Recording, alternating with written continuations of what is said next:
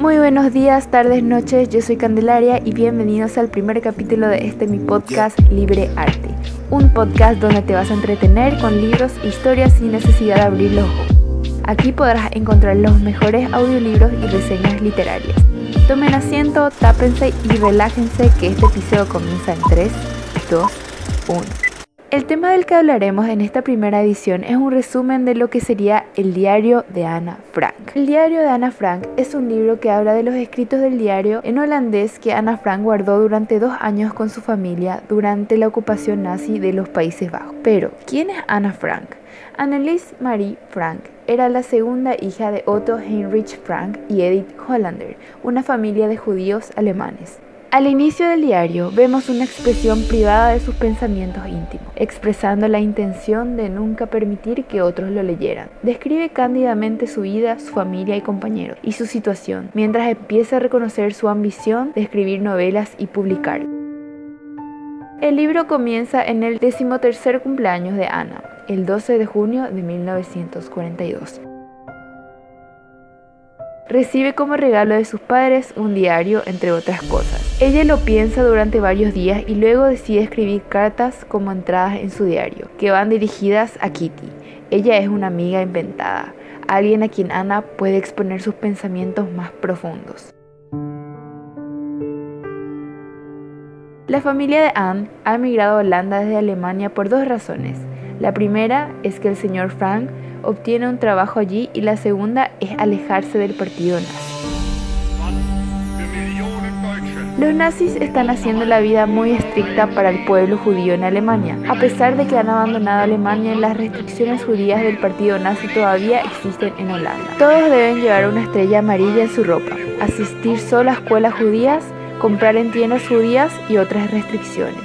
La familia siente el impacto total de las restricciones y horrores del partido nazi el día de que llaman a la hermana de Ana, Maro.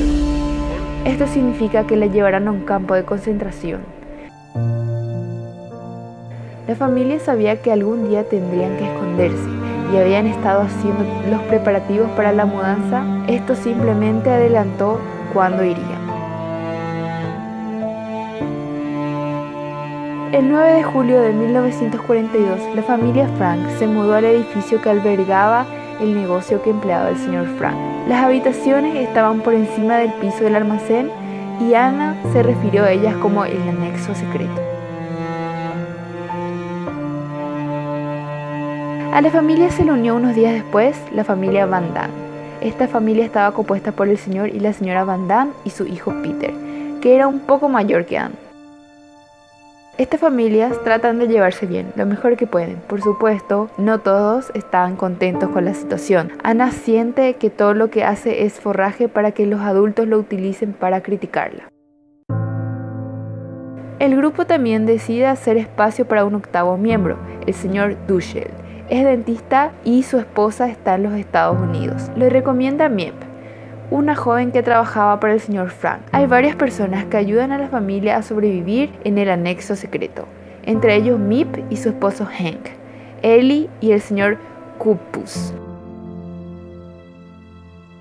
El 10 de septiembre de 1943, Ana registra en su diario la caída de Italia. Esto trae alegría a quienes viven en Holanda. Esto significa que la guerra se acerca cada vez más a su fin.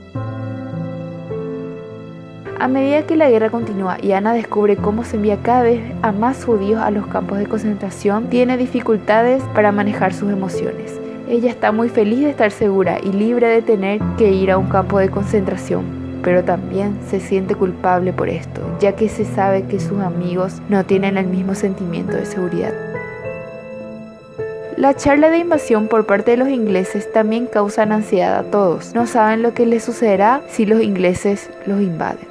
Ana también necesita un confidente, por lo que elige a Peter Van Damme para que sea esa persona. Ella elige a Peter porque él es callado y siente que él guardará su secreto. Esta relación se complica a medida que sus sentimientos por Peter varían entre amigos y novios. Finalmente, el junio de 1944 se produce la invasión. La invasión del día D es una fuente de gran alegría para todos en la Europa ocupada. Los miembros que viven en el anexo secreto esperan poder partir en octubre de 1944. La entrada final en el diario de Anne es sobre los seres que siente que viven en ella. El ser externo que es alegre y extrovertido y el ser interno que trata de ser más serio y convertirse en una mejor persona. La policía descubre y arrestan a todos los escondidos el 4 de agosto de 1944. La policía también arresta a sus protectores y hasta el día de hoy no se sabe cuál fue el motivo para la incursión policial. Los escondidos están primero en la oficina de la Policía de Seguridad alemana y de ahí pasan a la prisión en Ámsterdam y el campo de tránsito Westerburg hasta que los nazis los trasladan al campo de concentración y exterminio de Auschwitz. A principios de noviembre de 1944, Ana es trasladada nuevamente junto a su hermana y son deportadas al campo de concentración Bergen-Belsen. Sus padres permanecen en Auschwitz. Otto Frank fue el único sobreviviente y regresó a Ámsterdam fue informado del fallecimiento de su esposa y del traslado de sus hijas a Bergen-Belsen, quedando con la esperanza de que lograran sobrevivir. En julio de 1945, la Cruz Roja confirmó las muertes de Anna y Margot, y fue solo entonces cuando Mip Gis le dio el diario a Otto Frank. Tras leerlo, Otto comentó no haberse dado cuenta de cómo Ana había mantenido un registro tan exacto y bien escrito de su estadía juntos. Tratando de cumplir póstumamente el deseo de Ana expresado en el diario de convertirse en escritora, decidió intentar publicarlo. Al preguntarse muchos años después sobre su primera reacción, respondió sencillamente, nunca supe que mi pequeña Ana era tan profunda. Podemos decir que este diario muestra el aislamiento de los que viven en el anexo secreto. También explora los sentimientos de una niña cuando comienza a madurar. Nos queda la sensación de conocer realmente a estas personas, lo que hace que su destino sea aún más difícil de aceptar. Y esto fue todo sobre el tema de hoy. Muchas gracias si llegaste hasta este punto del podcast. Acuérdate que acá leemos porque queremos. Hasta luego y hasta la próxima edición de Libre Arte.